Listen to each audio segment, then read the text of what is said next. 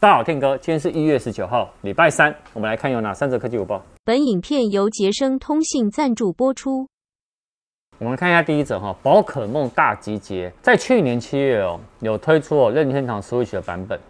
那九月有推出三方平台的版本，它是宝可梦 IP 作品里面的首款的 MOBA 类的团队策略的对战游戏，才免费下载呢，部分内容可以内购。现在呢，官方终于宣布了，台湾一月二十号呢，哎，正式可以上线了。为了纪念哦，游戏哦在台湾开始服务，自一月二十号到三月一号，领取期限呢是到三月一号早上七点五十九分前办一个欢庆活动，玩家只要在期限内下载登录游戏，就可以得到。皮卡丘的庆典风格的特别电子服，然后还有一些易奥斯卷二零二二张跟易奥斯币一百枚。那在这个宝可梦大集结好玩的地方，就是玩家可以用五对五的分队形式来做一个竞赛。然后呢，在限制期间内呢，队友可以透过呢去抓野生的宝可梦，提升了宝可梦的等级，让宝可梦来进化。我跟你讲，这游戏非常的好玩。我决定呢要跟我们公司人来组队，来组队。需要走出门吗？不用，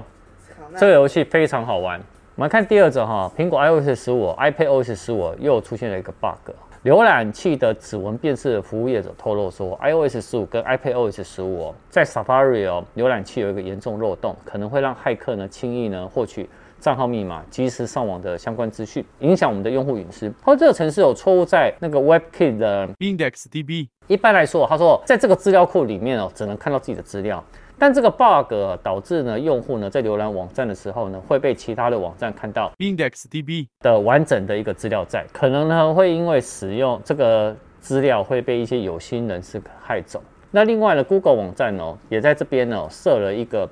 特殊的标签，可以呢准确呢去辨识用户呢 Google 有关的相关资料，例如呢 Google 账密啊、YouTube 啊等个人资料。或照片，那目前还没有找到一个完善的一个解决方法，所以他们有建议民众将 Safari 设定中的 JavaScript 的那个地方做关闭。不过可能呢会有影响到你呢去浏览网页的效果，然后只能等待后续呢苹果来做更新。反正大家记得啊，浏览一定要小心呐，不要去一些有的没的不正确的、不知名的一些网站哦，这样子也可以保护自己。第三者跟苹果有相关的知名的面板分析师哦，他有指出说，苹果预计在今年春季哦推出第三代的。iPhone SE，哎，我之前都有讲过，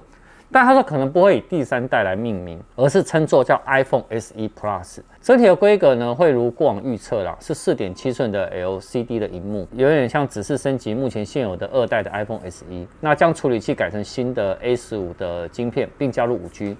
那他也加宝宝要说，其实在二零二三年，就是明年哦，才会正式推出第三代的 iPhone SE，而且会改成五点七寸的显示器，并非传闻的六点一寸。那其他规格呢？它并没有多提。那日本科技网站也称说，这一款的新的 iPhone SE 哦，苹果呢会除了发表以外，也会有新的 iPad Air 的最新版本。然后改动方向呢是跟新的 SE 相似，那意思就是什么？就是外观呢其实不会太改变，然后呢会去升级呢旧款的处理器到最新款的 A15，然后加入 5G 的网络，避免呢 iPad Air 定价会较高，部分的规格有可能会不如现在的 iPad Mini 六啊。另外呢，也有新闻就是说，因为呢不错的 CP 值哦，跟足以应付一般需求的硬体规格的平板的票选，那纽约时报呢就将旗下的平产品的一个网站，竟然说最强的、最好的平板呢，是定价台币万元出头的苹果第九代的基本版 iPad。他说这是目前最好的平板，胜过呢其他更高阶的一些款式啊。这个呢也是分享苹果相关的新闻给大家。本周会有苹果每月报，我们其他呢就在苹果每月报见喽。好，今天晚上一样有影片，晚上见。